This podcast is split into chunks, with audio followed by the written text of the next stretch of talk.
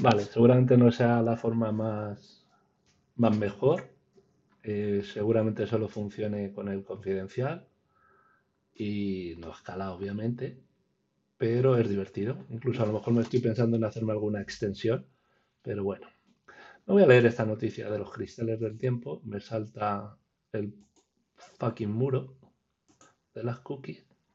Pues nada, lo que hacemos es botón derecho inspeccionar, lo buscamos este dip y simplemente lo borramos. Y bueno, ahora podríamos leer la noticia, pero si hago scroll, estoy intentando con el ratón hacer scroll y vemos que no funciona, simplemente venimos al body, le quitamos ese, lo de al y ahora vamos a empezar a leer la noticia a ver qué son los cristales del tiempo. Voy a ver si hago una extensión de Firefox para esto.